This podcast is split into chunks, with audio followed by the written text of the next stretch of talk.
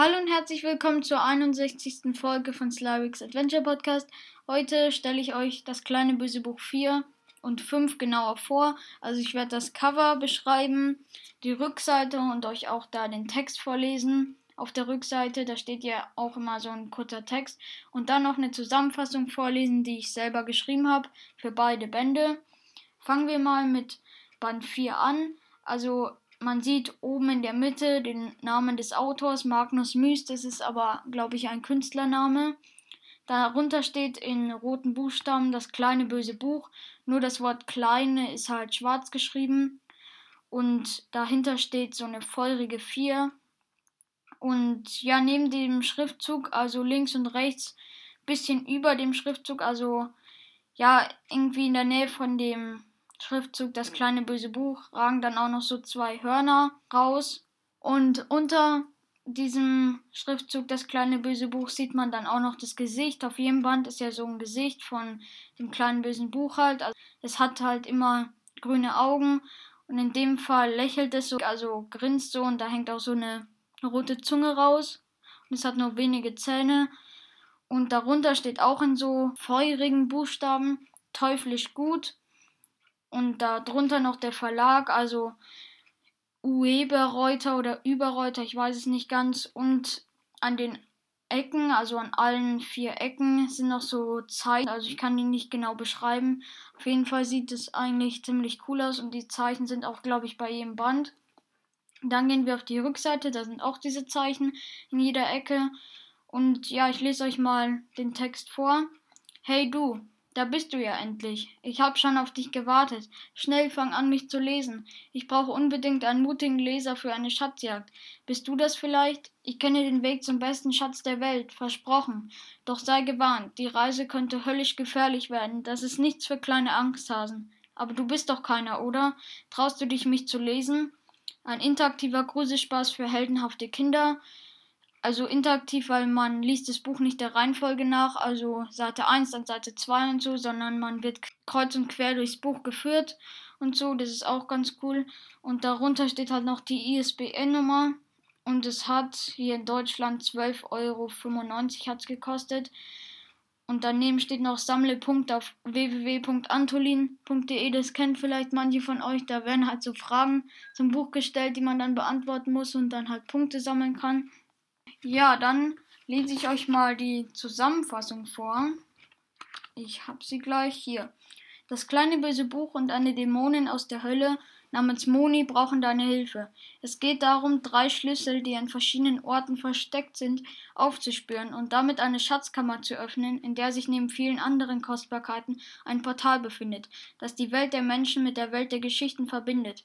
Für Moni und das kleine böse Buch gibt es einen Grund, durch das Portal zu gehen. Moni hat ein kleines Monster gefunden und Grumpy genannt, doch ihre Eltern finden es zu niedlich und wollen es töten. Daher will Moni mit Grumpy in die Welt der Menschen fliehen. Eine spannende Schatzjagd beginnt. Und das kleine böse Buch hat insgesamt noch einen weiteren Grund, nämlich es will endlich groß und berühmt werden, weil wenn die Welt der Menschen mit der Welt der Geschichten verbunden ist, da kann es halt alle Dinge beschaffen, die die Menschen sich wünschen und dann wird es halt zu einem großen, berühmten Buch und das will das kleine böse Buch halt werden. Und ja, dann geht es weiter mit dem fünften Band. Da sieht man auch wieder Magnus Myst, also der Name des Autors, oben in der Mitte.